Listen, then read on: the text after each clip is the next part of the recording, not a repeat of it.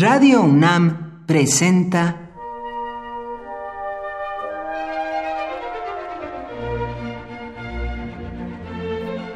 Cuaderno de los Espíritus y de las Pinturas por Otto Cázares.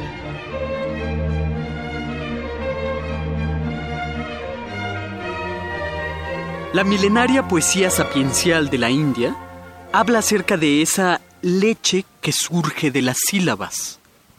Una leche de la que se obtendrán todos los nutrientes si se la pronuncia bien. De ahí que se hable de sílabas sagradas, es decir, sonidos emitidos por labios humanos, pero que trascienden, por así decirlo, se elevan por encima de su condición sonora. Un mantra es precisamente eso. Una o más sílabas sagradas emitidas, pronunciadas de tal modo que su sonoridad misma se vuelve un vehículo de comunión con el universo. El mantra más célebre, al menos para los que vivimos lejos de la cultura hindú, es Om.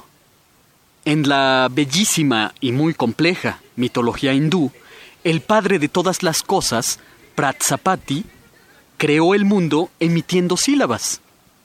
Abrió la boca y salió el fuego. Pronunció a la mujer y ella nació. Pero la mujer no nació con cuerpo de mujer, nació como una altísima columna de agua. Pratsapati se unió en cópula con la columna de agua. En medio de la escaramuza, el padre de todas las cosas jadeaba, y de su garganta jadeante nacieron la tierra, el espacio intermedio y el cielo. De las gotas esparcidas en medio de esta cópula primigenia, nacieron todos los demás dioses. Cuando pienso en Pratsapati, padre de todo lo existente, no puedo dejar de pensar en un artista atormentado. Pratsapati emite sílabas e inmediatamente algo es creado, pero tan pronto como este algo es convocado a la existencia por la voz del Padre, ese algo huye precisamente del Padre. Pratsapati es un dios que crea, pero al mismo tiempo que es detestado por sus criaturas. Las criaturas le tienen resentimiento, porque además de haber creado el cielo, los mares, las aves y demás, también creó el tiempo, y con el tiempo la muerte, la finitud. Pero no solamente esto, cada vez que Pratsapati emite criaturas, una parte de su cuerpo se va desprendiendo. Pratsapati es un dios que crea el mundo, pero que al mismo tiempo va desarticulándose. Alguna vez le preguntaron al Dios Padre, Cuando nos has creado, ¿por qué has creado a la muerte inmediatamente después? Y Pratsapati respondió, Compongan versos y metros y envuélvanse en ellos. Así se desembarazarán de la muerte. Es decir, agregó yo, que el metro del verso es el vestido suntuoso para ocultarse de la muerte.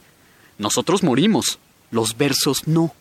Para reflexiones en torno al tema de Pratsapati y los versos primigenios, recomiendo el excelente libro K de Roberto Calazo. El Dios creador había convocado a la existencia tantas cosas que él estaba casi por completo desintegrado. Pero Pratsapati dejó instrucciones para recomponerlo. Reconstruyendo al Dios Padre, se construye el templo hindú. Y dio instrucciones muy precisas para su rearticulación. Tomen, dijo, 10.800 ladrillos, tantos como horas tiene un año, y que se construya el templo en el periodo de un año. Cada uno de los 10.800 ladrillos cosidos es un pensamiento, una idea de Pratsapati. Juntando, articulando un templo de 10.800 pensamientos, reconstruimos la mente del Dios, la mente del Dios creador. Como dice Calazo, nos volvemos albañiles de la mente. Toda la arena del mundo, la arena de las playas, de los desiertos, todo el polvo sobre las mesas, sobre los libros, son todos aquellos pensamientos que hemos perdido de Pratsapati, el Dios creador. Todavía hay muchos pensamientos por construir a partir de todo el polvo del mundo. Por hoy, Otto Cázares cierra el cuaderno de los espíritus y de las pinturas.